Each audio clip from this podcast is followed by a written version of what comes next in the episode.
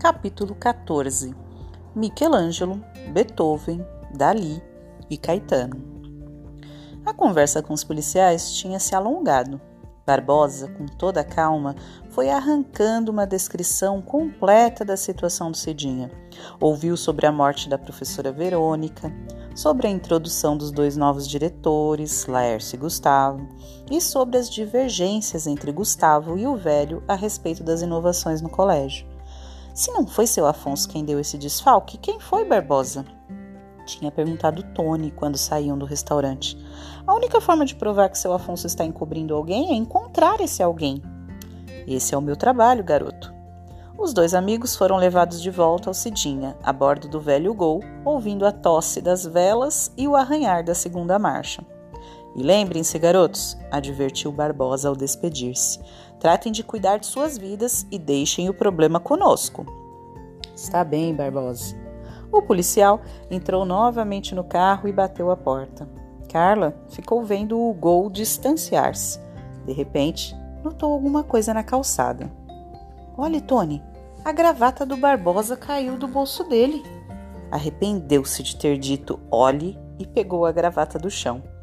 Bom, se a gente se encontrar de novo, eu devolvo. Puxa, mas que gravata encebada! Dobrou-a e guardou-a no bolso de trás do jeans. A mãe de Carla já estava informada de que a filha passaria a tarde com uma colega e Dona Marta só chegaria do Hospital Central depois das nove da noite. Tinham tempo, estavam exaustos, mas Tony nem sonhava em seguir o conselho dos policiais. Precisamos esperar até às seis horas. Vamos à biblioteca, Carla. Os dois sentaram-se numa das mesas. Carla, a pedido de Tony, tinha escolhido alguns livros de arte. Por que esses livros, Tony? Vamos dar um tempo, Carla, explicou o rapaz, sem responder diretamente à pergunta. Os funcionários da administração saem às seis. Quero encontrar com o Tadeu na saída. Quem sabe, com jeitinho, a gente não consegue saber quem teria acesso aos dados do computador da administração. Se tivermos essa lista completa, basta descobrir quais pessoas dessa lista não conhecem contabilidade. Nosso homem ou nossa mulher é um desses, pode estar certa. Não basta saber que seu pai não praticou o desfalque. Precisamos, precisamos descobrir quem é o culpado. Está bem, mas temos ainda mais de duas horas até às seis. Então me diga, por que você pediu para eu retirar livros de arte? Tony suspirou. Eu adoro arte, Carla. Não tenho nenhum problema com música e dança. Acompanho até mesmo teatro, cinema e televisão. Acho que os dramaturgos escrevem peças para pessoas como eu, porque dá para entender tudinho. Eu só não consigo nada é com a pintura. Carla sorriu. Deveria ter se aproximado daquele garoto há mais tempo. Eu adoro música, Tony. Clássica ou popular. Estudo piano há seis anos. É mesmo? É claro que ele já sabia disso, como sabia tudo que dissesse respeito a ela, mas fingiu que aquilo era uma novidade. Ótimo, pois música é o meu forte. Não sei o que faria sem ela ou sem meu teclado. Você toca teclado? Desde pequeno. Acho que vou ser músico profissional. Ou detetive. Acho que eu prefiro a música. Está bem. Quer dizer que você não tem ideia do que seja uma cor? Claro que eu tenho. Eu sei perfeitamente que uma manga é amarela, por exemplo. Como pode saber isso? Manga tem gosto de amarelo, ora essa. Só você mesmo, Tony. É que com quadros a coisa fica mais difícil, não? Mas eu tenho um modo de fazer você sentir a pintura.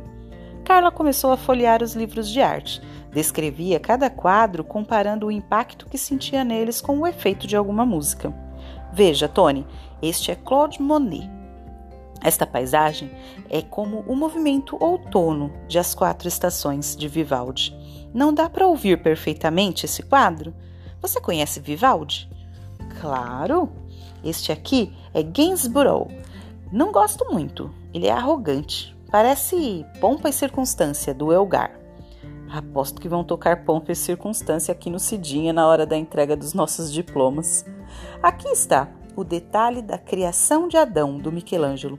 Acho que o pobre teve de esperar séculos até que Beethoven compusesse sua sexta sinfonia, a Pastoral.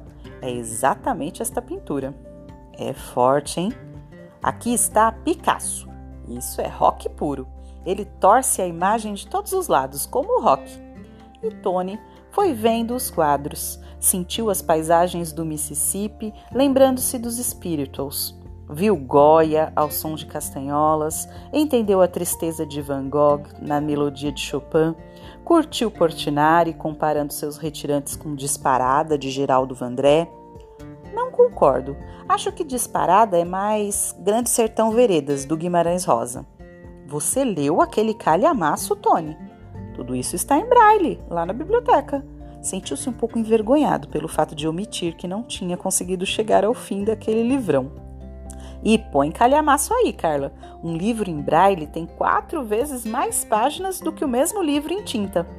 Carla abriu outro livro. Salvador Dali. É Caetano Veloso, purinho. Ah, que isso, Carla? O que é que tem a ver o Caetano com aquele catalão maluco? Sei lá, Tony. É isso que eu sinto. Na certa, outra pessoa compararia cada quadro desses de um modo diferente. Esse é só o meu modo de ver tudo isso.